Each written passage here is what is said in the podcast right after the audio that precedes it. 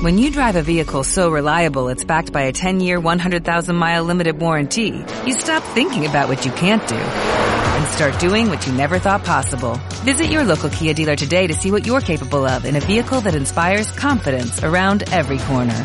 Kia, movement that inspires. Call 800-333-4KIA for details. Always drive safely. Limited inventory available. Warranties include 10-year 100,000-mile powertrain and 5-year 60,000-mile basic. Warranties are limited. See retailer for details. Canal Osera presenta. Saludos excursionistas y bienvenidos a Osera Radio. Soy Mariluz y como siempre me acompaña Izan. Hola Izan. Hola, ya estamos en el programa 259. Y tenemos por aquí también a Marco. Buenas, Marco. Hola, qué vocecita tiene hoy Mariluz. Hoy tengo una vocecita un poco cazallera. No sé si es... no he hecho gárgaras con limón y miel. Ha venido hoy... Eh, eh, la verdad es que es raro grabar un martes a las 11 de la mañana. Es raro. Sí, no es nuestra costumbre precisamente. Pero bueno, eh, seguimos grabando pese a que sea agosto. Aquí nosotros eh, no fallamos nunca, no tenemos temporadas. Da igual la voz, da igual nuestro estado físico. Estamos aquí al pie del cañón. Pues nada, comienza a ser la radio. Hoy hemos traído un programita como muy muy picadito, con muchas cosillas de series, sobre todo series y películas que hemos visto, algún documental y alguna y algún juego de mesa. Hoy un, un variadito de verano, una ensalada de verano. ¿Por dónde Ensalada empezamos? de puntos. ¿Empezamos por el paraguas o ese no lo hemos puesto? Sí, hoy. La acabo de borrar. Ah, muy bien, Mariluz. Pero sí, sí, la habíamos puesto. Ahí está. Aquí está. Umbrella Academy. Tercera temporada de la serie de Netflix. Que ya, bueno, ya supongo que quien, quien la sigue la está viendo y, y quien no, pues ya la, ya la ha ido abandonando. ¿Qué tal esta tercera temporada? ¿Qué os ha parecido? Esta vez la visteis vosotros antes que yo. Sí, de hecho lo íbamos a traer en el programa anterior y al final lo dejamos para darte tiempo a, A terminarla. que poder- pudieras terminarla. Aún así andaremos con cuidado con los spoilers y, y demás. Haremos lo posible. En mi caso, al principio se me hizo un poco pesada, las cosas como son. Es, no sé si es ya lo que ocurre con ese tipo de series donde has tenido una novedad en cuanto a guion, en cuanto a trama. Eh, digamos que de base ya había una, para mi gusto, una manera original de tratar posible tema de superpoderes, ese tipo de cosas que a lo mejor en otras series ya tenemos muy trillado. Era una manera original de presentarte todo eso. Claro, la sorpresa ya ha pasado en dos temporadas y es difícil a lo mejor mantener el listón de lo que te presentaban ¿no? después del planteamiento inicial. A mí me costó entrar en la serie una vez entrado, la parte central de, de esta temporada me resultó entretenida. Fue bastante, por lo menos para mi gusto, un increchendo, o sea que por esa parte bien. Y sí que es cierto que para mi gusto el final también se me ha quedado un poco raro. Ahí hay un... No sé, me ha dejado un, un regusto agridulce. Así como primera impresión. ¿Tú qué tal, Izan? A mí también, en general la temporada me entretuvo también, pero sí que tiene algunos fallos que como que me iban sacando continuamente de la historia. A mí fue una temporada. yo creo que empiezo a estar cansado de, de esta serie, pero al mismo tiempo sí que es verdad que presenta. Siempre presenta cosas muy novedosas y la serie es un. Un corre que te pillo muy distinto cada temporada. Tiene un arco muy diferente. Tiene una evolución de personajes muy potente siempre, de, o de principales o de secundarios. Siempre te sorprende con, con giros y con, y con nuevas formas de tratarlo. Y por esa parte a mí me gustó mucho. Sobre todo eh, un increchendo, aunque sí que es cierto que hay un par de episodios en el centro que se me hicieron como... eh, creo que ya me estás cansando con esto. Mm. Pero al margen de eso, me parece una serie muy disfrutona. Que, que cuando acaba la temporada, mm, si, si la siguiente temporada estuviera, se la seguirías viendo. Sí, bueno, de hecho aquí este acaba que no sabemos si hay siguiente temporada o no. Sí, sí, creo pero, que pa- confirmada hay siguiente, pero creo que es la última. Pero que es, es continuo en esta, que parece que te cansa y tal, pero si, si en ese momento pudieras darle al play al siguiente episodio lo harías. Con lo cual es una buena serie con, con cosas muy interesantes.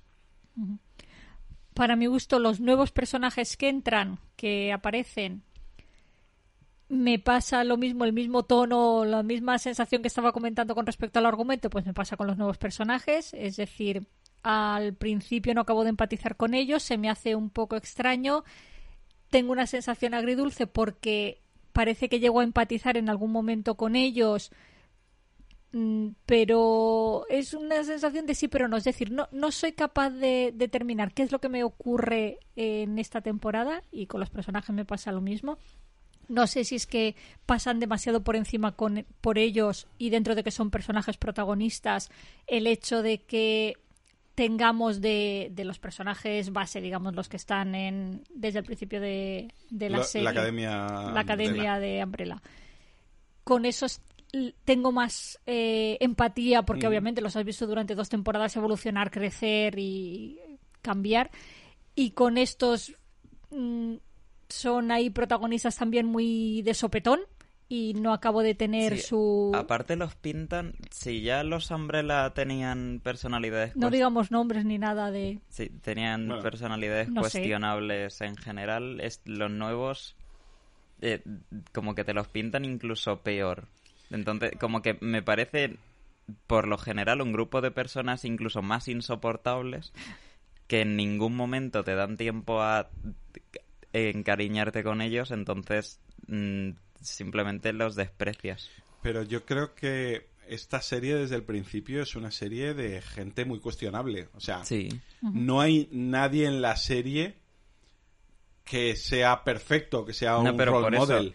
en, con los otros, como aparte has tenido más temporadas para Bueno, verlo, claro, te, pero- te dan mucho espacio para empezar a conocerlos y empezar y te presentan sus problemas y sus cosas. claro, tú tienes- Entonces ya te encariñas con los personajes. Estos son despreciables y encima en ningún momento te dan tiempo a empatizar. Claro, acaban de llegar y, y, bueno, son despreciables, y al- no todos, y luego tienes... Sí, luces y Eh, sombras. claro, todos... Por ejemplo, el personaje de... A mí hay un personaje que me encanta, que es el personaje de Lila, que creo que no en la primera temporada no, no prácticamente no apareció, creo que no aparecía, es de la temporada anterior, Yo creo que es de la dosis. y, y es uno de los mejores personajes de la serie. Sí. Y tampoco es un personaje que digas, oye, ¿cómo molas? Eh, o sea, molas, pero con- eh, me gustaría estar a lo tuyo. Igual no. sino es la sensación de que, por ejemplo, con Lila, ya que la has sacado al- a la palestra, te importa lo que le pase. Es decir, no porque sea buena o sea mala. No, porque ya llevas 10 temporadas con ella. Eh, al final de, de esta temporada... 10 es- episodios, sí. De eso, de 10 episodios. Al final de esta temporada, a Sloane ya le coges cariño. Y te saben muy mal las cosas que le pasan. Mm. Eh, Pero eso el problema es que llega tarde. No, Sí que no, es- no llega tarde, es que son secundarios. Por eso son personajes secundarios. Están ahí para están ahí para que los principales hagan cosas. Aunque, Sí, sí. aunque les den un peso. A mí, yo en ese sentido no veo problema. Más problema para mí, hay una hay una luz y una sombra muy grande en la temporada. Para mí la luz es la habilidad que han tenido los guionistas y la serie de tratar la transición de Ellen Page a Elliot Page. Mm. Sí, eso Lo han tardaron trabajado. muy poco en gestionarlo. y Lo lo han gestionado bien. muy bien. Yo, para mí me parece brillante, muy sencillo, eh, al grano. Eh, y además da pie para un- unos momentos muy guays de la serie de, de empatía con, con el personaje. Y para mí, Sombra, es que el personaje de Allison esta temporada. Sí, no, el- el Entiendo su motivación, pero es que es demasiado mascul una visión muy masculina, muy, muy además, muy bruja escarlata. O sea, es que me parece. Llevada al extremo, que yo creo que para mí eh, es el problema. más- A ver, Bruja Bruja Escarlata Escarlata. está bastante llevada al extremo, sí. Sí, o mal llevada al extremo, si quieres. Sí que es cierto Creo que está peor, está muy mal construida. Para mí la, Sí, la- a mí me molesta muchísimo esa... A mí no me la gusta manera nada en la que la gestionan. no me gusta nada lo que han hecho con ella. El problema, el problema de la transición de, de Elliot Page es que eh, Allison se ha quedado un poco en pitufina involuntaria. O sea, no querían hacer una serie donde había una mujer y un montón de hombres y al final se ha convertido en eso. Afortunadamente se ha quedado Lila y da un matiz también femenino, además con una relación muy chula que tiene con Diego. Hmm. Y, y la verdad es que esa parte mm, guay, pero la de Allison, ah, no. Sí, Alison es que eh, consiguen que se haga cansina Sí, Sí. no es su ya... drama, digamos. Claro. Pero Y, y bueno, pues por lo demás, pues una serie con argumentos muy locos, con giros, con viajes temporales exagerados, con un montón de, con un montón de cosas exageradas que mm, a mí me funciona. Y los dos, realmente los dos últimos capítulos, eh, pues son muy llamativos. Hmm. y extraño la parte, sin decir así nada, la parte del padre que va y viene y demás, eso ya se veía venir en la temporada anterior. ¿eh? el, la locura final. Ah, pues Sí. a mí se me a mí me dio una bofetada en todo el medio, o sea, no, no me lo esperaba para nada. Porque tienes la suerte de no acordarte de, Sí. de las cosas. Pero sí, ya en la temporada anterior se veía, se veía algo de esto. Eh, solamente un detalle más, si os gusta la serie y os gusta un poco el rollo making of, por decirlo así, eh, el director Paco Cabezas, que tiene un podcast muy chulo para, para los frikis de los making of, que se llama Casa Paco, eh, hizo, eh, dirigió dos episodios de, esta temporada y, e hizo una especie de diario, diario de rodaje, desde que tuvo que irse a Canadá a rodar hasta que terminó el rodaje, eh, unos, unas pequeñas piezas en forma de podcast que las ha juntado en un solo programa, que yo estuve, la tenía, lo tenía ahí en el reproductor esperando a terminar de ver la serie, eh, no, ni se os ocurra escucharlo si no habéis visto la temporada y no queréis que os la chafen. Y está muy curioso, está muy curioso pues por algunas cosas que comenta, no, no puede comentar muchas cosas, pero algunas cosas que comenta que está muy bien. Destacar siempre el trabajo de Aiden Gallagher como Number 5, que es espectacular. Sí. Es una es decir, te olvidas completamente de la edad que bueno, Hmm. que tiene el actor que no tengo ni idea de cuál es esa edad, Ahora pero mismo joven. tiene 17 añazos. Pues fíjate. Pues, Eh, es del 2000, eh, eh, 2003. O sea, bueno, ahora tiene ya 19, pero cuando se rodó, porque esto se rodó eh, ya, hace, ya hace tiempo, esto, esto tenía que haber salido eh, a principio de... a finales del año pasado. O sea, que lleva, lleva tiempo rodo- eh, la temporada rodada. O sea, que, que cuando empezó a rodar la serie, estamos hablando de la temporada 3, pero es que esto lleva tres temporadas, valga la Claro, redundancia eh, la del serie número. Claro, que empezó- tendría 2000, 15 años o 16. Eh, O antes. Empezó la tem- esto eh, no pone fecha del 2019. Si él es del 2003, pues con 16 años empezó a rodar. Y es espectacular. O sea, es que parece mucho mayor de lo que es. Es que te crees completamente el personaje, o sea, Sí, te sí, crees sí. que es un adulto metido en el cuerpo de un niño, o sea, es Sí. alucinante. Sí, sí, sí. A mí de los nuevos me ha sorprendido para bien Genesis Rodríguez. Creo que tiene ¿Quién es Genesis Rodríguez? Sloan. Ah, Creo que le da le da un toquecito humano a su relación con uno de los Umbrella y, y no sé. En general yo la temporada me ha gustado, la he disfrutado. sí, a mí también. A mí me parece positiva. Tiene sus problemas, pero está bien. En mi caso, reconozco que si al final hay otra temporada, que si ya está confirmada, pues eh, la veremos en algún momento, sí que me apetece verla, aunque ya no es de- del top one de decir en cuanto esté, la quiero ver sí o sí. Bueno, si se nos demora, tampoco me va a importar. Mm, Vale. Eh, bueno, ayer nos fuimos a ver una peli. Eh, por comentar rápidamente, vais a tener seguramente la semana que viene un saliendo del cine. No sé si lo, cuándo lo publicaré, pero la vais a tener. Pero por, por avanzar lo que nos ha parecido simplemente, eh, Bullet Train, que no se ha traducido al castellano. Creo que el título No, original es- es, es Bullet Train han dejado Bullet. Train.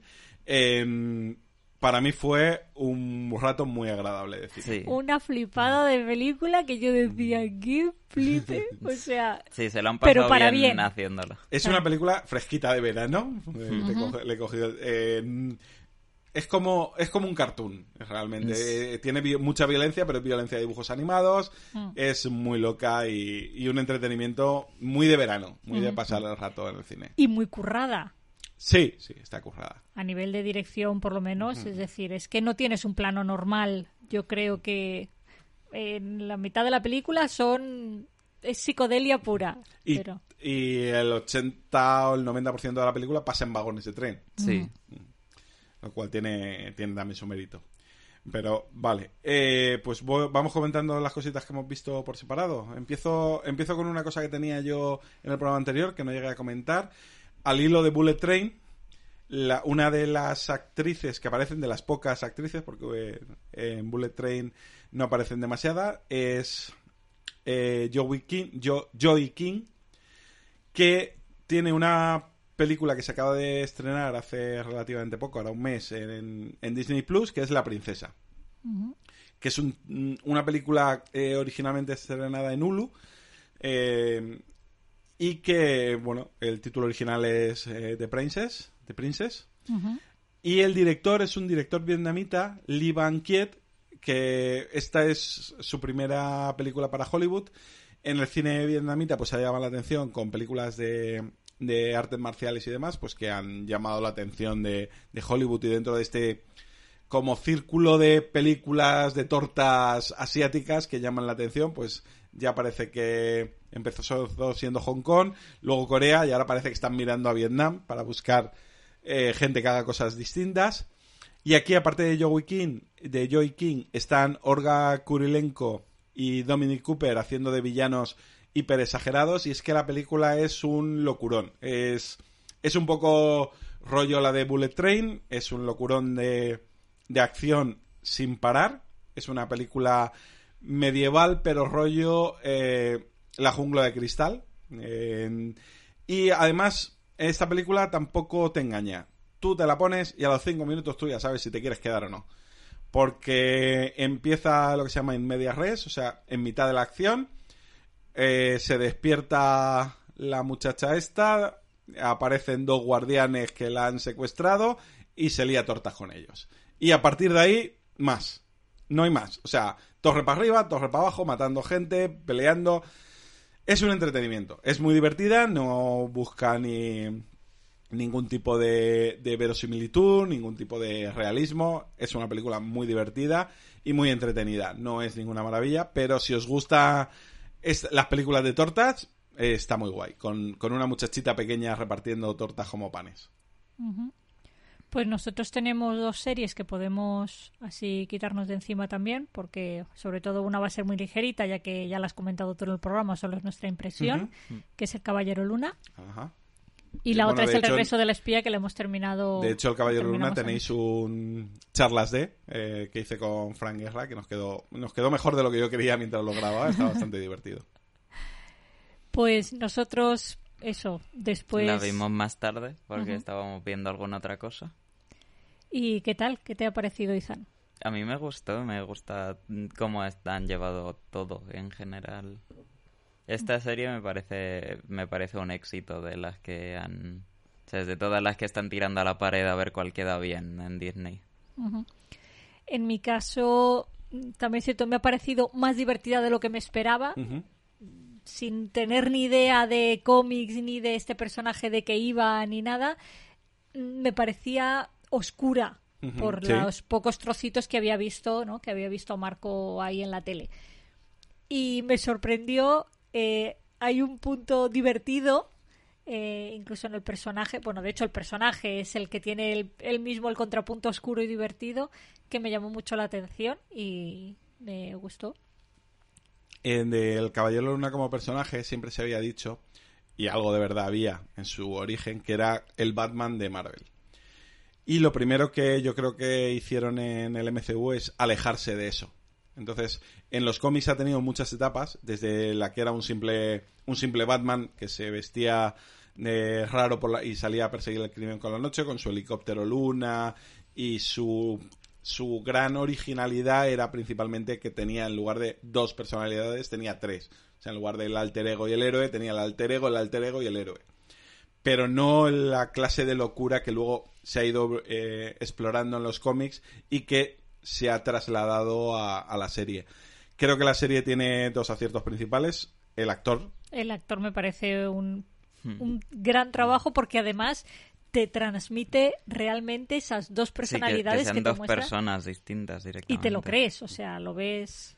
Que Y, sí, eh, que los actores saben hacer varios personajes, evidentemente, pero que lo hacen muy bien para la misma historia y el mismo tono y tal. Y que dentro de la misma película el conseguir cambiar, Serie. o sea, ya no solo, perdón, serie, eh, ya no solo es que obviamente los actores pues tienen esa capacidad, para eso estudian y se preparan, pero eh, cuando te metes en un personaje, saltar a otro tiene que ser muy complicado. Entonces, el conseguir tener en la cabeza, además dentro en la piel, tener interiorizados dos personajes distintos y, y que se muestren claramente, no se te crucen. Y que dialoguen entre ellos. Sí.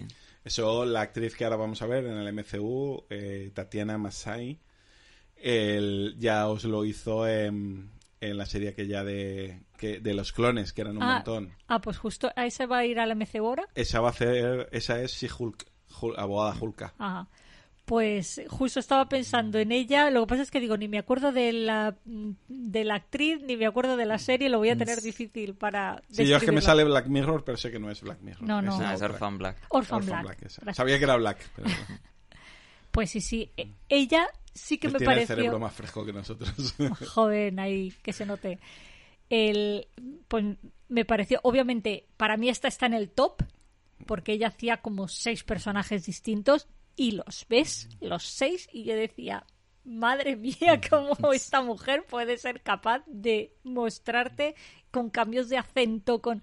Ya no solo es el tono, la personalidad, lo que te Eh, muestra con la acción. y igual que, que hace aquí, eh, ¿cómo se llama? El, bueno, eh, eh, en, ah, en, Moon, en Moon Knight, en Caballero Luna, el, hay una cosa muy importante y es el, eh, la el lenguaje no verbal. No me salía. Eh, la manera de poner el cuerpo, la manera de girarte. O sea, ese es el Sí. trabajo difícil mm, de interpretación porque es convertirte en el personaje. Y si ves las dos personalidades que vemos en la serie, actúan muy diferente. Físicamente se Sí, mueven sí. muy diferente.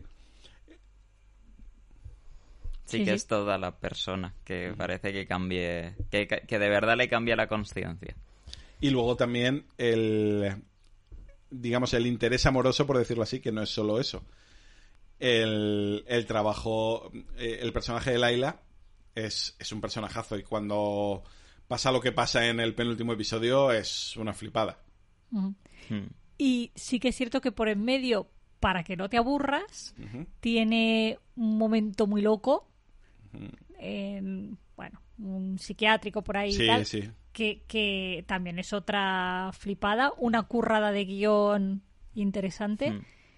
y, y que le da también muchísima vida a la serie. El actor que no me salía era Oscar Isaac, que no lo digo, vamos a nombrarlo al hombre.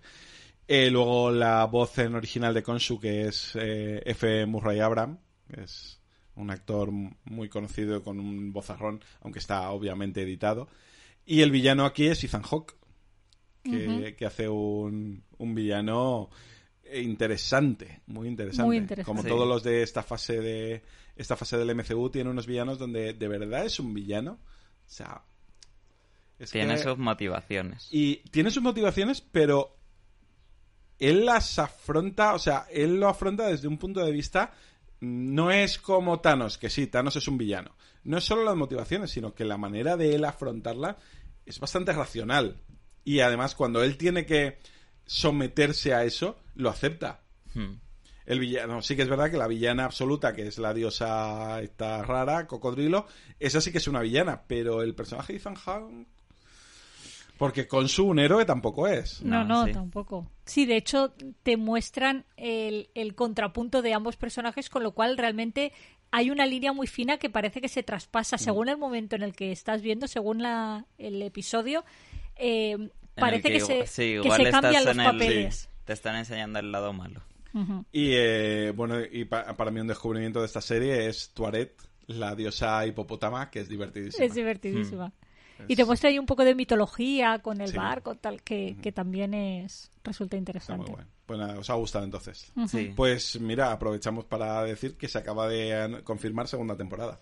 Porque Oscar Isaac es un actor cotizado y por lo visto solo había firmado por una temporada. O sea que si no le molaba el rollo, que igual ni sale él y se centra en el personaje de ella. Lo dudo, pero como puede ser... Como es O un- hace más cameos y... No, o, puede ser otro personaje, el avatar del dios Konsu. O sea que puede funcionar. Pero no, no creo. Yo creo que va a estar Isaac porque creo que la serie ha sido un, un éxito bastante grande. Ujú. Y la otra serie que queríamos traer aquí a la palestra que terminamos ayer es El regreso de la espía. de Netflix de este año también, cuyo título original Eh, In From the Cold. Literal. O sea, in el, regreso from, de la T y espía cold. O sea, es palabra por palabra. lo podemos llevar a nuestro próximo programa de traducciones locas, locas traducciones. locas, Sí, sí, sí, apuntarlo. Sí, pues estos son ocho episodios. También es verdad que el regreso del frío no sonaba muy bien. No, es desde el frío. sí, el ¿no? regreso desde el frío, Desde- pero... eh, frío. Llegando desde el frío. Bueno, pues esto, pues una espía que regresa. Han dicho, el título casero, probemos a hacer que esto se entienda. Y, y tal cual. Alerta spoiler. Es en el propio título. Paco Cabezas dirige dos episodios. Sí, hay- en su podcast alguna vez eh, ha mencionado una serie no muy buena que ha dirigido para Netflix, pues ahora que he visto esto, digo, pues va a ser esta. Hoy va a ser Parece esta. que no está muy contento de, de esta serie, al, al revés de, pues, de otras como, como El Alienista, que también creo que, no sé si visteis algo del Alienista. No me su suena. Esa no me suena. Eh, o, o Hambre la Academy, que sí que acaba bastante flipado, pero es que es una serie que tiene un presupuesto de locura.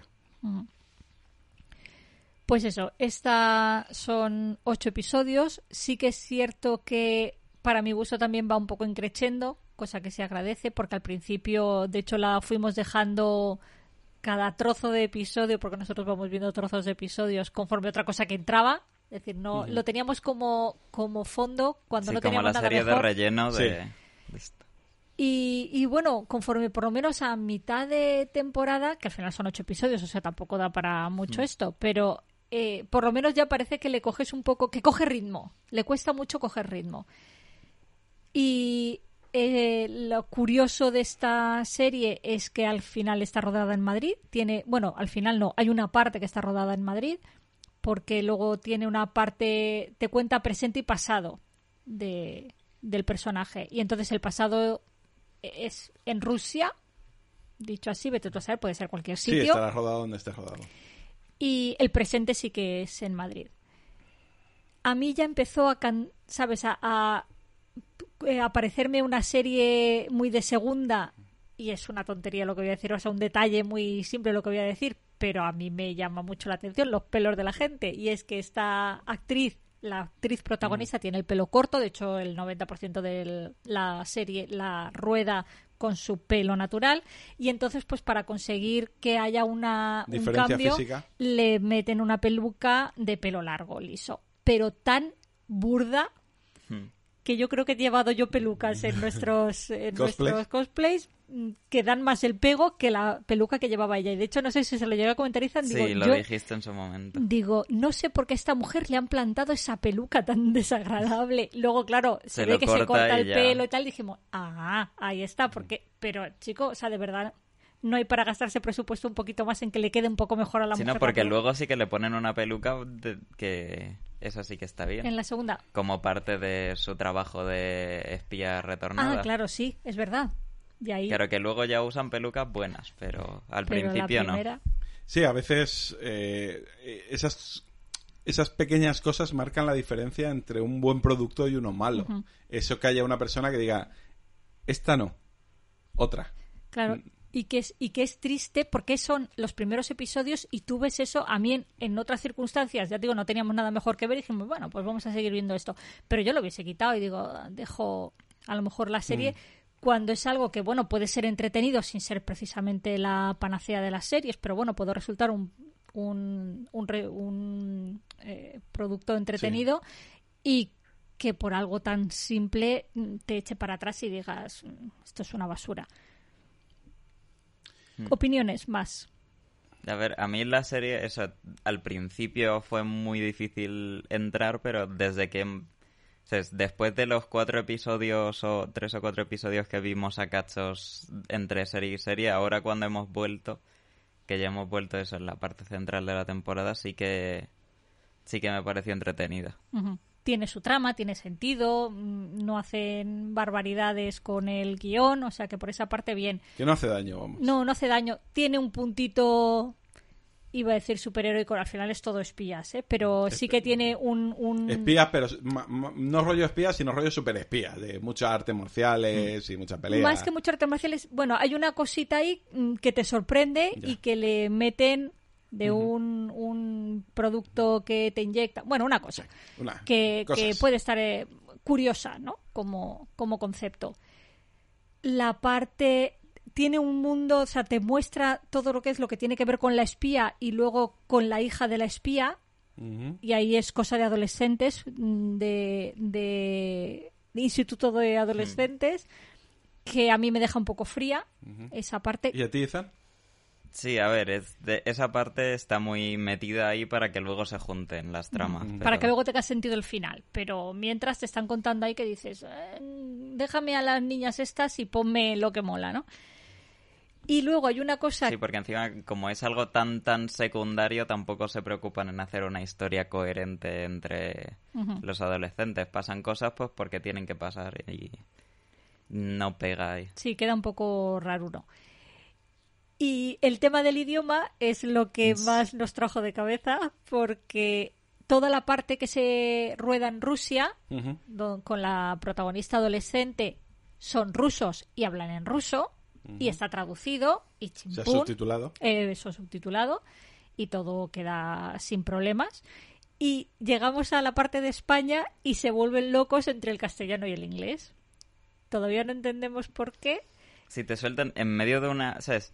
Como que la frase es en inglés, pero te sueltan palabras en español por en medio. Ujú. Y Sí, todavía el cuando... Spanglish, Sí, que, que como en Estados Unidos pues se puede conocer, pues han tirado para adelante. lo que pasa es que eh, deja de tener sentido, te vuelve Sí, sí. muy loco porque todavía cuando habla un, un personaje es- de Eh, eh, España con, con uno de los extranjeros, pues que se a lo mejor no se entienden bien y le, sin Claro, querer... puedes entender que meta palabras en español por en medio, pues como cuando hablas con... ¿sabes? Tú aquí en España hablas con alguien que no habla español. Sí, a- Ana de Armas en la última de Bond que suelta un coño. Por ejemplo, sí, su- justo son expresiones, la- latiguillos que tienes que los tienes en castellano y, y Mm. Sí, pero que queda es natural. españoles hablando con españoles Sí, sí. en inglés mal hablado, que muy evidentemente no están cómodos hablando inglés. Y no hay nadie que no hable español en la habitación. Con lo cual no tiene ningún sentido. Una madre llorando por su hijo, hablándole a la policía y de repente se pone a hablar en Sí, inglés. y se lo habla en inglés. O sí. sea, eh, perdona. no- Entonces yo creo que se han vuelto muy locos con el tema del idioma, lamentablemente, y nos, a mí por lo menos me sacaba de la serie todo el rato. Ya. Eh, por- Y encima, si Sí. lo hubieran hecho bien. La espía hace un doble personaje ahí y el. Su, doble- su personalidad falsa se supone que es española. Entonces Sí, habría de hecho era, funcionado... era de Alicante. Claro, habría funcionado incluso mejor si hubieran respetado el idioma ahí y luego cuando se dieran cuenta de que no es, empezaran a hablarle más en inglés o cualquier cosa de esa. Sí, pues eso, que podían haber jugado de una manera un poco más mm, mm, clara, más lógica con el castellano. Y, y no, se han vuelto ahí muy... Se les ha ido la pinza. Y yo pensaba todo el rato decir, pobres actores y actrices, la que han tenido que padecer para aprenderse Sí. este, ¿sabes? Sí, E- este textos guion. muy en, muy en fonético. Porque son textos súper surrealistas, aparte. Quiero decirte, incluso lo- los, los eh, personajes castellanos, o sea, de, de España, es que tienes que aprenderte un guion donde tienes que saber exactamente dónde está la palabra en inglés y la palabra en castellano. O sea, no sé. No sé. No tiene ningún sentido y es una pena. Entonces no es, espe- eh, no es especialmente recomendable, pero tampoco hace daño para pasarle una tarde entretenida. Exacto. Sí.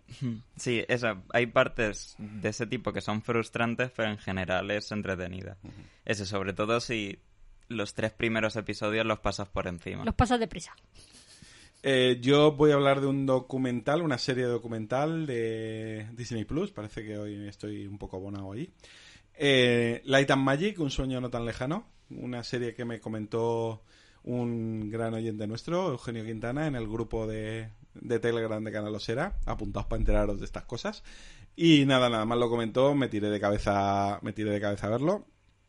Es una serie documental sobre la creación de, de la empresa industrial Light and Magic, empresa que muy rápidamente se convirtió en la más importante de, de efectos especiales y a día de hoy lo sigue siendo por, por su capacidad de evolución. El documental pues para gente como yo es una pasada, es una locura, es, es maravilloso. Yo le he dicho a Ethan que lo vea, sobre todo los primeros episodios. Creo que, creo que a él le gustaría, porque, sobre todo, ya digo, el primer episodio y el segundo, que es la creación de la empresa, que más que crear una empresa era un... Lucas eh, tenía que hacer una película llamada Star Wars y todo lo que había escrito en el guion no podía hacerse. Entonces eh, juntó a gente para que lo hicieran. Entonces fueron inventando sobre la marcha todo, o sea, ocurriéndosele desde el punto de coger una cámara que no se había usado desde la película Los Diez Mandamientos, o sea, años, años, años antes, estaba ahí en un almacén, la cogieron, la desmontaron, la movieron, la cambiaron, la y crearon mm, magia, crearon magia. Y la, el documental está muy bien. Eh, es verdad que al principio a mí me, me daba un poquito de, de entera en los ratos de Loas al líder, al gran John Lucas, y, y que todo era como muy. que. como muy. que buen. que, que, Sí, visionario. en muy-. Claro. pero luego eh, terminas de ver la serie y dices, sí, eh, pero es que el tío vio cosas que no veíamos nadie, que no vio nadie en su momento y que lo cambió todo. Y que se gastó mucho de... Cuando hablan de Lucas Pesetero y tal, tú ves eh, el dinero que se gasta aquí, eh, una vez terminadas las, las dos películas, en una visión que él tenía de futuro, y dices, este hombre no es como tantos otros obsesionado por el dinero. O sea, podía haber ganado mucho más y haber y haber evitado muchas de las cosas que hizo aquí, pero el tío tenía una, unos objetivos, una, unas cosas, unas ideas en mente que, que quería que algún día se pudieran y sabía que él no podía hacerlas, pero tenía el dinero para buscar a la gente que las hiciera. Y toda la parte... Y que a toro pasado es muy fácil decir, ¡buah! mm, Sí. sí. al final, bueno, sí ha metido dinero, pero no, pero mete el dinero antes de saber que vas a No, hacer no, un sí, Star Wars. pueda o sea, pasar eso. No, sí. no, no. Una vez después de Star Wars, o sea, él crea una, una división eh, informática dentro de ILM para ir haciendo cosas. O sea, les daba dinero para que hicieran cosas que no se podían aplicar, eran inaplicables. No, no había tecnología para hacer lo que él soñaba. Pero eh, es de estas personas que piensa que hay que empezar por algún sitio. No, sí, y más de... eh, Claro. eh, llevado a su máxima expresión. Exactamente. Y, y la parte que yo digo que a Izan le gustaría, porque a él le gusta pues lo de tener un problema y buscar una solución a falta de a, a base de cacharrear, es lo que estos hicieron. Eh, tenemos que hacer que una nave haga esto. Pues ¿cómo lo hacemos? Pues no sé, pues vamos a colgarla de aquí, pues vamos a darle la vuelta aquí, pues vamos a pintarla con no sé qué, vamos a hacer explotar no sé cuántos. Muy, muy chulo, muy chulo y muy recomendable. Y además una cosa muy curiosa es que, como en cualquier creación, en cualquier evolución de años y más, no deja de ser un negocio y no deja de ser un negocio con muchísimos millones que se metieron aquí, eh, pues hubo gente que se quedó por el camino, que fue despedida, que no siguió trabajando allí. Y han conseguido que incluso esos hablen en el programa y, den su versión y hablen de cómo fue entonces y de su salida y entiendas los motivos por los que este o el otro tú ves lo que había y dices, hombre, eh, sí, te echaron, pero es que igual igual te tenían incluso haber echado antes, compañero. Eh, porque aquello fue una época, eh, era, era un, un- era un mundo muy loco. Era, eran los 70 y digamos que, que habían, corrían cosas por allí, ¿no? Y tal. Muy chulo y so- también aquello era cine, era audiovisual y hay muchísimo material gráfico, pero mucho, mucho. Y encima, como es de ellos, no tienen problemas con los derechos, entonces vemos imágenes de películas, pero es que habla gente como Spielberg, habla gente como Joe Johnston, habla gente como eh, Ron Howard y luego los, los propios protagonistas como Dennis Muren, como Phil Tippett, eh, John Distra, es, es una locura. O sea, la cantidad de gente que habla, hay gente como Favreau, el director de Iron Man y del Mandaloriano, que a lo mejor habla dos veces, pero es que habla James Cameron. O sea, James Cameron, por lo visto, es un tío que no es fácil conseguir que se ponga el teléfono, porque él está con sus movidas y, a- y consiguen que hable y cuente, pues, eh, cómo fue el des- lo de Avis. eh, que, que tú no te acordarás y tú ni te suena, pero fue una revolución. En la película Avis tiene un efecto especial de agua. mm, de- eh, la primera vez que se empezó a usar el morphine. Eh, aquello fue un... Él les di- Cameron dijo, quiero hacer esto. Y lo- ellos dijeron, pues, pues vamos a ver cómo lo hacemos, eh, que es cómo funcionan los efectos especiales. Así que si os gusta el rollo making of, no lo perdáis, si no, pues ni os acercáis con un palo, porque si no os interesa eso, pues es bastante rollo. Hablamos Eh, de un juego de mesa, Venga, sí, para cambiar un poco. cambiar de aires. Ethan, que eh, dentro de poco se tiene que poner a jugar di- a diario a juegos de mesa por dinero, pero bueno, eh, un buen motivo, ¿no? Un buen motivo. Un buen motivo. De momento todavía no, de momento esto lo ha hecho solo por el programa. Que Y ya a- es otro buen motivo. que es otro buen motivo. ¿A qué hemos jugado, Ethan? Al Frutas Fabulosas, que salió en 2016. Diseñado por el loco del pelo verde, Friedman Frisch. El del First on Floors. Fears on Floors, Alta Tensión, que es su juego más... Icónico. más- eh, mejor valorado, eh, pero que tiene un montón de juegos, como por ejemplo también creo que aquí llegamos a, a reseñar hace años el Fast Forward, bueno, hace años, sí, hace años, el Fast Forward Fortune, eh, tiene un montón de juegos, casi todos que empiezan por F, y por lo menos en, en alemán, En la traducción no siempre, pero y el, el el dibujante, el, diseñ- el el artista, artista. es Harald Lieske, que es un dibujante bastante cuestionable. Aquí no molesta mucho. Es que este no tiene. Son tiene animalitos, chicha, son son animalitos. y frutas. O sea, eh, no- Y bueno, pero tiene como una textura este hombre cuando dibuja como rancia. Muy no surrealista. sé. Muy. Muy rancia. eh, Son los colores más que nada, no sé. Pero bueno, no están graciosos los dibujitos de los animalitos, pues eh, están graciosetes. Eh, ¿De qué va esto? Izan. Pues activa de- hay como unas cartas en la mesa y que tienes que acabar comprando a base de pagarlas con frutas y las cartas tienen una acción pero que la activas por el hecho de ponerte ahí tú con tu ficha y de, pues puedes robar dos cartas o hay un mercado de cartas que vas montando según salgan las acciones pero puedes intercambiar cosas por ahí cosas así y tu objetivo es comprar cuatro cartas de estas a base de coleccionar frutas. La- lo original del juego es que estas cartas que tienen acciones y que al mismo tiempo se compran, hay cuatro de cada y van desapareciendo. Y en, el, en la caja del juego vienen eh, tres mazos de cartas, de manera que el juego si va evolucionando y nunca es igual, porque una vez se acaban esas cuatro, pues tú ya las retiras del juego hasta que quieras. Y en la siguiente partida, pues no las metes y metes las siguientes. Con lo cual, las acciones, pues pueden ser, pues como ha dicho Ethan, puede ser roba dos cartas del mazo, o juega un push your luck hasta que, eh, hasta eh, para evitar que alguna fruta te salga repetida y te lleva las demás, o róbale una al jugador que más tenga, o no sabemos porque hemos visto, pues una, no sé, nosotros vamos por la veintitantas y creo que hay hasta 100 tipos de cartas diferentes. Con lo cual, el juego siempre es diferente eso es una, eh, es una gracia. Esto es, digamos, una evolución de los juegos Fast Forward, del Fast Forward Fortune que comentaba antes, que habían varios, el, el Fortalezas y otro más, que, que eran juegos mucho más simples, porque era una baraja de cartas y tal. Este sí que la partida está contenida, sí que hay un objetivo claro de partida.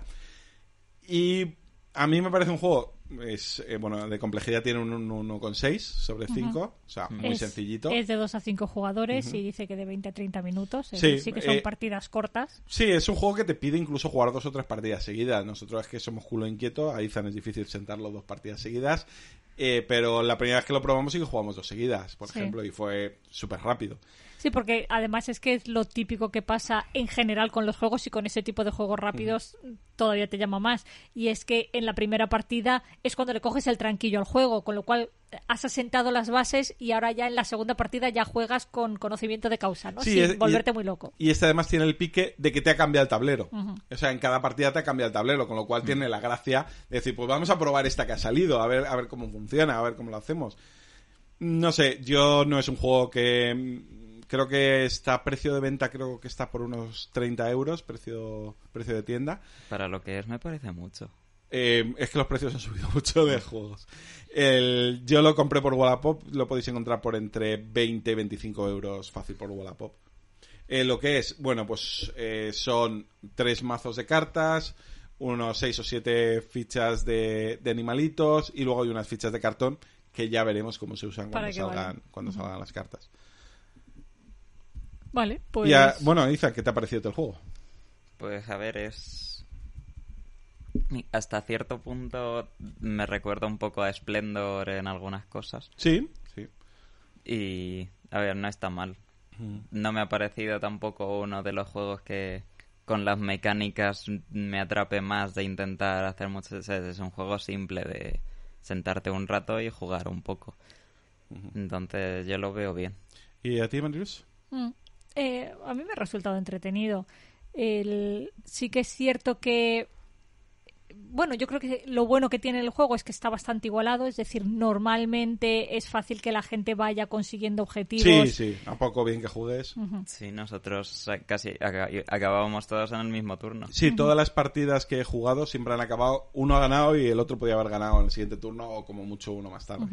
Por eso que no hay nadie que se quede fuera de la partida, que eso molesta mucho cuando estás jugando un juego de mesa y ves que todos los demás están a años luz de ti salvo que haya alguna sorpresa, que también ha pasado, algún juego que parece que vas mal y luego resulta que no, que en la puntuación final te llevas el gato al agua, pero en general es muy aburrido o te saca mucho del juego cuando ves que no tienes nada que hacer, ¿no? Aquí no, aquí siempre estás ahí a, a ver si lo consigo, a ver si lo consigo, con lo cual, pues por esa parte bien.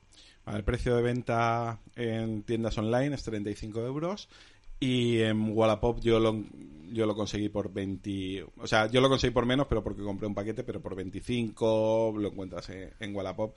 Y es verdad que el que te lo vende en Wallapop normalmente te vende con dos mazos sin desprecintar, porque es que no le ha gustado. Entonces, claro, como van tres mazos, pues los, el primero lo juegas tres, cuatro partidas y dices, ah, fuera. Y a, mí me llegó así. Me llegó, se notaba que habían jugado dos partidas. Es un juego que como no te encaje, mm, ya lo sabes enseguida. Vale, ¿de qué más hablamos ahora? Comentamos... Vale. ¿Puedo hablar yo de YouTube? Puedes hablar de lo que quieras, Mariluz. Este Como si fuera mi programa. Vale, pues así también esto me lo quito de encima.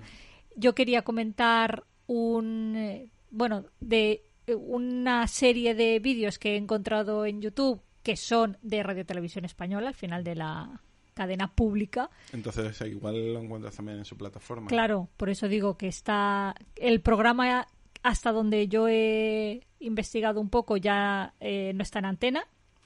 Lo bueno que tiene hoy en día las redes sociales, pues que en YouTube ves los trocitos. Al final es un, un programa de conducido por María Casado, que estaba conducido por María Casado, que empezó, fue de febrero a abril, más o menos, una cosa así. Eh, son 10 episodios, son entrevistas, programas de entrevistas que está producido en colaboración con Teatro Sojo Televisión, que es de Antonio Banderas, productora de Antonio Banderas, que la productora nació a raíz de la pandemia. Al final, eh, Antonio sí que tenía siempre la ilusión de eh, Málaga mm, eh, promocionar todo el tema de teatro y entonces montó el Teatro Sojo. Llegó la pandemia y dijo, bueno, pues voy a evolucionar esto, voy a llevarlo a televisión para poder seguir eh, manteniendo el, concepto, ¿no? Como idea. Y entonces nació el Teatro Sojo Televisión y ahí creo que en ese mismo es donde él sigue haciendo teatro, pero además, pues eso, conoció a María Casado, bueno, conoció, no sé si se conocían de antes, pero sí que entró en la productora y nació la idea de este proyecto de Las Tres Puertas, se llama, que no lo había dicho hasta ahora, y al final con Radio Televisión Española pues lo llevaron a lo que es eh, tele. Lo que han hecho en YouTube es partir cada una de las entrevistas que hacen, porque en cada programa son 10 programas los que hay los que hay publicados en, en la cadena oficial, o sea, en la web oficial de Radio Televisión Española, así que entiendo que serán los que se han emitido. Yo por obviamente no he visto absolutamente nada por la cadena, ¿sabes? Por la televisión tradicional. No, pero, pero supongo que no lo has mirado si estaba en RTV. Está, está. Ah. Sí, sí, ahí están los 10 programas guardados. Eh, y lo, que, ves en YouTube son los trocitos. Exacto. Que yo lo que quiero decir es que no he entrado a ver un programa, o sea, a ver cómo, cómo se desarrolla un programa, entero. Eh, solo he visto los trocitos de. Y no todos, pero he visto muchos de los trocitos de las entrevistas. Cosas interesantes de esto, el los decorados que hacen, la verdad es que mm, me llaman mucho la atención. Además, es un plato, pero cada. No sé, yo entiendo que será cada programa tiene una decoración completamente distinta, muy minimalista y extraña, pero muy agradable, ¿sabes? Con una sensación muy de relax. que es lo que transmite... Eso es lo que a ti te gusta. A mí me... A mí todo lo que sea paz, zen, pues esto es muy zen. Es decir, son entrevistas, pero son entrevistas muy pausadas, son entrevistas muy agradables. eh, Sí, no buscando la polémica, Exacto, sino, sino sino- conocer y... conocer al- a la persona detrás del personaje, un poco es el concepto. Y eh, como curiosidad, ya tiene ese feeling incluso el nombre del programa, porque al final las tres puertas viene de los tres filtros de Sócrates, que hablaban de la verdad, la bondad y la utilidad, ¿no? Cuando vas a emitir un mensaje y le vas a contar algo a alguien, muchas veces tipo cotilleos le vas a contar algo malo, mira lo que han dicho de ti y entonces ahí esa es la historia de, de Sócrates que decía, bueno, primero lo que me vas a contar que dicen de mí es verdad, dices, pues no lo sé, pues empezamos mal, ¿no? ¿Es bueno? Eh, pues mm, obviamente no, muchas veces sí son en plan cotilleos, ¿no? Y es útil, es decir, ¿me va a valer para algo a mí que me cuentes eso tan desagradable que parece que me quieres contar? Pues si no me vale para nada, mejor cállate y no me lo cuentes porque, no, pues esos serían los tres filtros a la hora de comunicar. Pues han cogido un poco esta idea y, y lo han llevado a la práctica, dentro de que al final sí que la tele es tele y demás, ¿no? Pero, pero no sé, me han parecido a mí las que he visto, sí que es cierto eso, que me transmiten esa sensación. Es una charla amigable donde hablas con la persona y obviamente a lo mejor de momentos de su vida o de facetas o de cosas que le hayan pasado o que le estén pasando, porque obviamente la gente pues irá allí también a promocionar sus cosas y que puedan estar en el candelero en ese momento por algo y, y van, ¿no? Pero pero en ese sentido muy natural, muy eso, muy agradable, muy dulce y muy no sé, que muy humano. Con lo cual pues a mí me ha gustado mucho. Pasa por ahí gente muy variada del ámbito social español, desde, eh, no sé, bueno, abre Antonio Banderas, porque... Porque para eso es suyo el programa. Y, y lo- la idea supongo también era pegarle el primer empujón. Y luego, pues desde, eh, no sé, Pedro Ruiz, Boris Izaguirre, Xavier Sarda, gente, pasan también actores, actrices como Carmen Machi, mm, cantantes, mm, eh, estaba por aquí Malú, por ejemplo, ha aparecido Rosalía, Vanessa Martín, o Antonio Orozco.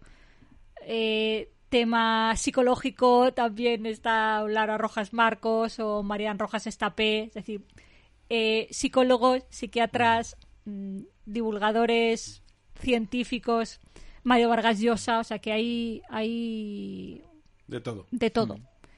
Vale. Y- Entonces tú recomiendas que, que la gente se meta en RTVE. Y biché por lo menos un poco por curiosidad.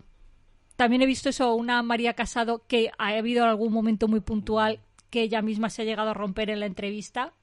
Obviamente no es que esté llorando todos los días en todas las entrevistas, sería surrealista, pero que ha habido algún momento puntual, por ejemplo, que hablaban de las audiencias y parece que a lo mejor ahí había un momento donde ya se entreveía detrás de bambalinas que, que la audiencia no iba bien y, y estaba hablando con Pedro Ruiz y no pudo evitar pues que le saliese el y no pasa nada, ¿sabes? Ya está, pues es un momento puntual, la cámara se quita, a- ponen a Pedro Ruiz hablando, ella se recompone y chimpún.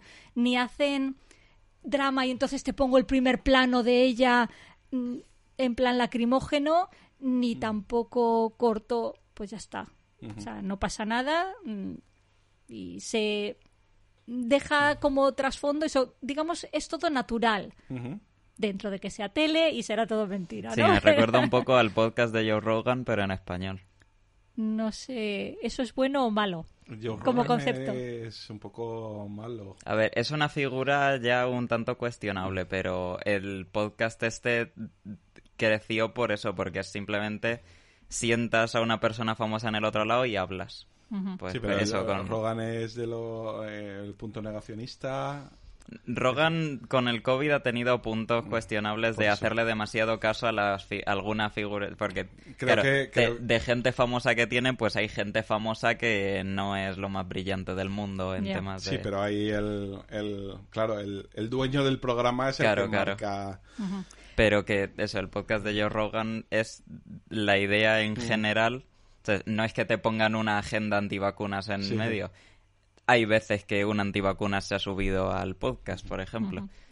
Pues el concepto, pero en bueno. Vale. Eh, Pero eso pues, ahí, pues, a- entrevistas casuales. Robert Down- Downey Jr., a, esta, a Miley Cyrus, a Elon Musk, cosas de esas. Vale, pues bueno, eso los que los que tienen la habilidad con el inglés, pues eh, yo de Joe Rogan sé lo malo, sé que se Sí, me- no, no, no lo promociono como algo bueno, lo digo como, como el, algo que el Como concepto. Mm. Sí, no, pero- No, eh, a mí, por ejemplo, tampoco me interesa principalmente. Vale, pues nada, entonces ya has terminado con Sí. las puertas. Izan, tu último capricho, Cuenta, háblanos, háblanos qué ha pasado. Pues hace un mes salió el Nothing Phone de, un- de la empresa Nothing, que es un poco la secuela de OnePlus, porque OnePlus era de Oppo y Oppo dijo, ya, pero yo quiero ganar más dinero. Entonces OnePlus perdió un poco su ser. Parece que están como reconduciendo todo el camino de la empresa porque han visto que OnePlus no funciona si no es OnePlus. Que OnePlus es una empresa que salió como el móvil en el que te quitamos todo lo de marketing, ¿sabes? Te quitamos las cámaras buenas o cosas de ese tipo y te bajamos el precio para competir con algo, para tener algo asequible, potente, ¿sabes? Cosas de ese tipo. Y se convirtieron en otro móvil caro con muchas cosas innecesarias. Ah, o sea, que fue una evolución a peor Sí, del concepto, porque el concepto original Claro. me parece interesante. es sí, pero con eso no tienes tanto margen de beneficio. Claro, tienes que, que apostar por vender más, Hmm. ¿no? O sea, te aprietas más eh, bolsillo y tecnología, lo ajustas más, pero claro, te fuerzas a tener que vender más para también- sacar beneficios. Entonces, es desde entonces ahora el ese móvil como digo, ahora ese esa filosofía como que se ha convertido en lo que es un móvil de gama media. Antes es que a ese precio es los gamas altas valían 600 euros en aquella época, no era lo mismo. Ahora eso Nothing pues es un poco eso también. Tiene una muy buena pantalla, por ejemplo, pero las cámaras no son espectaculares comparando con los de 1000 euros, ¿sabes? Que valen el doble. Pues tiene unas cámaras un poco peores, un tal peor, una estética muy distintiva. Sí, de luego la estética es agresiva, porque Izan... eh, Nos ha encendido las ha ro- lucecitas. Ha, roto la hucha y, y se ha tirado de cabeza a probar la nueva tecnología. La- ha llegado esta mañana el. Sí. el teléfono y ya le ha encendido unas lucecicas que tiene por detrás. Es un poco rollo lo que era, digamos, Apple para la informática cuando llegó. Un poco, aparte de la tecnología Sí, interior, es un todo- una, filosofía de, de Sí. estética. Como que todo el mercado se ha estabilizado mucho en poca cosa nueva. Sí, es verdad que ahora mismo tú dejas tu móvil encima de la mesa y este de quién es, porque son todos muy parecidos. Entonces, pues eso, parece que bien traen un poco de cambio. Que mucha gente dice que es que parece un iPhone barato, porque en temas de físicamente el perfil es muy de iPhone, pero el tema de el eso, la apariencia de lo de detrás es es el parece el único móvil Android mínimamente barato que tiene el mismo la misma anchura de borde todo alrededor de la pantalla. Que es un detalle tan pequeño, sí, pero parece que valga el doble el móvil. Ya. Que es más caro hacer eso, sí, pero igual puede, ahora que los móviles ya son innecesariamente potentes, para el 90% de gente puedes empezar a gastar más en eso. Ajá. Sí, o sea, un poco el objetivo es no me des un, no sé, no me des un Fórmula 1 porque yo total por ciudad tengo que conducir con un límite de velocidad y, y ese dinero que te ahorras lo metes en, lo inviertes en, ¿no? en otras partes Sí, de... más o menos. Te- que también es verdad, en plan, por el precio que tiene, compite mucho con el resto de móviles que valen lo mismo. Eso igual es un poco peor en algunas cosas, pero en general es competitivo. Bueno, ya que Izan se ha tirado de cabeza, pues eh, eh, iremos haciendo actualizaciones Sí. del Nothing One a ver qué tal la Hmm. evoluciona, porque ahí te la has jugado porque no sabes cómo va a funcionar a medio plazo Sí. este, este aparato nuevo, completamente nuevo. Hmm. Vale, mm, vamos a ver eh, qué hacíamos hace 200 programas. Tuvimos un programa raro el 15 de diciembre de 2014, ¿no? Y tan raro porque fuisteis dos. Bueno, ni siquiera. El, aquí 200 programas atrás, programa 59. Sí, que eso. Hablamos de cazafantasmas. Ujú. de Atrapado en el Tiempo, de la Hércules de Disney. Ujú. Sí, eso fue porque yo no me encontraba bien, supongo que suficientemente mal como para ni siquiera subir a grabar el programa. Y entonces grabasteis eh, Marco e Izan una cabecera y un pie.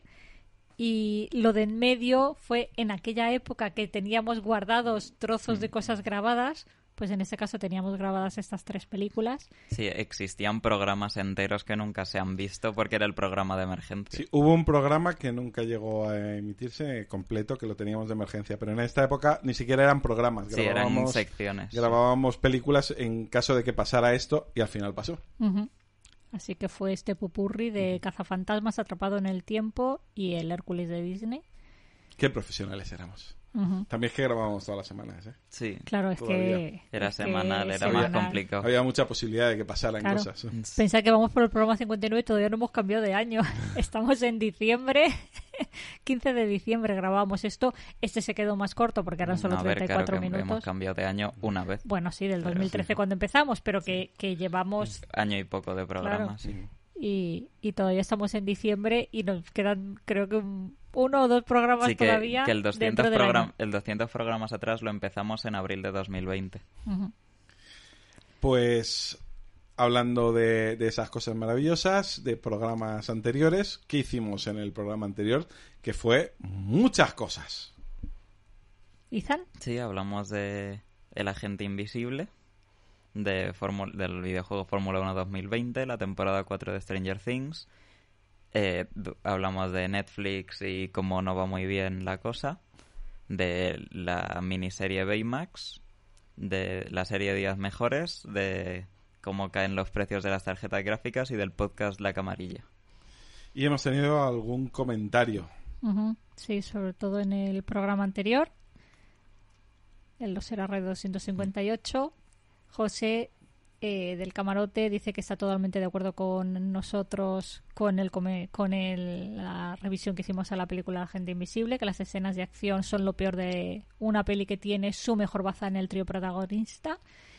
Y, Y que, que- para eso, que para la pasta que ha costado, 200 millones, que no lucen y que se nota que no está hecha para, para ser vista en cine. Él, co- él comenta que, que sale de una saga de nueve libros y que esa parte de trama sin cerrar y de sensación de aquí me faltan cosas, pues vendrá de, de eso, de la saga. La camarilla de los que, eh, bueno, hice una re- pequeña reseña de su programa. Comenta Sí, dijo que gran programa como siempre, que muchísimas gracias por la recomendación, todo un honor, que Big Fish es una película que les encanta y que no se cansan de recomendar también, y el tema de sus nombres los ha dicho bastante bien. Sí, eh, bueno, es que sus nombres eh, no, no lo ponen fácil. Y luego hemos recibido un, un, un comentario anónimo de... eh, Sí, en el Osera Radio 113. Eso que se puede en Evox. eh, sí, sí, en iVoox se puede. Eh, también se pueden bloquear, pero como nosotros afortunadamente todavía no hemos recibido ese tipo de hate, pues no, no lo hemos hecho. Eh, y es un fan de la película Starfighter. El último Starfighter, la película del último Starfighter, aquella de los videojuegos, que la comentamos y normalmente cuando llegan los fans de la película a leer nuestros comentarios nos ponen a parir, pero no ha sido el caso. Le ha gustado lo que hablamos e incluso, pues bueno, nos ha seguido también en Twitter y, y, y he estado hablando con, con él en Twitter, con el tortugo de chocolate. Ajá. Ah, pues muchas Bueno, gracias. Muchas gracias. Sí que se ha ido atrás en programas, sí. Eh, Es que va buscando Ah, cosas claro. sobre la película, no, no sobre nosotros. No sé si nos seguirá escuchando. Pues qué suerte Sí. que, que haya aparecido esto. Eh, sí, el buscador funciona de Evox, no funciona muy bien, pero a veces funciona. Y nada, yo creo que con esto pues le hemos dado un repaso a nuestras últimas actividades de Opción Familia. Antes de terminar, os recordamos que estamos en Twitter, Facebook, Instagram y algún día volveremos a YouTube y a Twitch como Canalosera y a veces actualizamos la web canalosera.com con los últimos programas que vamos subiendo. Os recordamos también que podéis uniros a nuestro grupo de Telegram en el que hablamos de todo un poco o a nuestro canal de Telegram si solo queréis estar al tanto de lo que publicamos sin necesidad de interactuar con otros seres humanos. Y nos podéis escuchar en vuestros portales de podcast favoritos como iVoox, Apple Podcasts, Spotify o Google Podcast y os podéis suscribir si no os queréis perder nada. Porque aunque otros programas tienen más oyentes, nosotros tenemos a los mejores. Y con esto nos retiramos por fin. En el próximo programa seguiremos presumiendo de las cosas que hacemos en familia y que nos gustan. Nos escuchamos en dos semanas y hasta entonces, sed felices. Adiós. When you drive a vehicle so reliable it's backed by a 10-year, 100,000-mile limited warranty, you stop thinking about what you can't do and start doing what you never thought possible. Visit your local Kia dealer today to see what you're capable of in a vehicle that inspires confidence around every corner. Kia, movement that inspires. Call 800-333-4KIA for details. Always drive safely. Limited inventory available. Warranties include 10-year 100,000-mile powertrain and 5-year 60,000-mile basic. Warranties are limited. See retailer for details.